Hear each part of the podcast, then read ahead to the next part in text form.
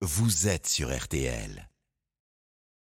Le jardin RTL. Toujours des choses à faire dans les jardins, dans les potagers. Pierre le cultivateur est sur RTL le dimanche matin pour vous guider, astuces et conseils. On va suivre le pro. Hein. Bonjour Pierre. Bonjour Stéphane. Le roi des réseaux sociaux évidemment. Vous avez des questions en pagaille d'auditeurs et de ceux qui regardent vos vidéos sur Instagram et sur TikTok, sur Instagram en particulier. La première c'est Pierre qui nous dit euh, Vous nous avez parlé d'une technique de germination pour la patate douce, mais une autre technique existe en coupant des morceaux pour les faire germer. Est-ce que vous pouvez en dire plus Alors oui, on a vu ensemble lors d'une dernière chronique euh, qu'on pouvait récupérer une patate douce, la mettre avec des cure-dents dans de l'eau pour la faire germer et produire nos propres plants.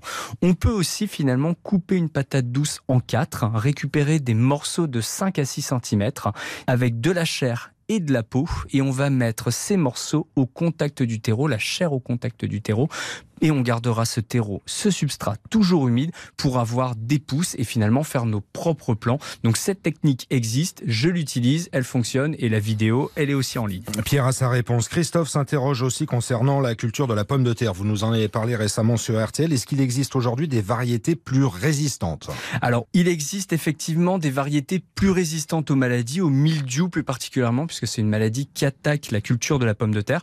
La charlotte, par exemple, ou la désirée. Maintenant, si on veut éviter les attaques, puisque bon, oui, il y a des variétés plus résistantes, mais bon, c'est pas non plus fiable à 100%. Il faut respecter les espacements quand on cultive la pomme de terre. On espace nos tubercules de 30 à 40 cm entre chaque tubercule et 70 cm entre les rangs pour que l'air circule et ça évite finalement aux feuilles d'être au contact, d'avoir les maladies qui se propagent entre les plants et on éloigne les tomates. Alors Pierre, nous avons Camille également qui s'interroge et qui pose la question suivante. Pouvez-vous nous dire les semis que nous allons faire dans ce mois de février-là pour commander mes graines?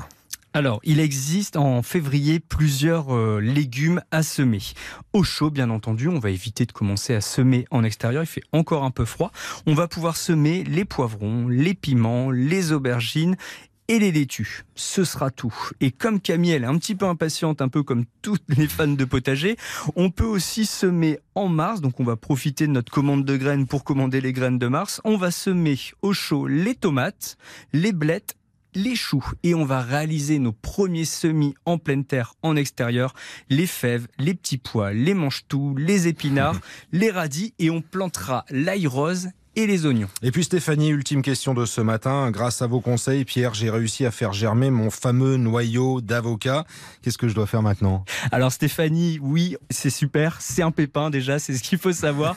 on peut le laisser dans de l'eau. Donc on laisse à la surface de l'eau. Les racines vont continuer à se développer et une tige va apparaître. Et sinon, on peut le mettre en pleine terre. Alors en intérieur, encore une fois, on évite de le mettre en extérieur.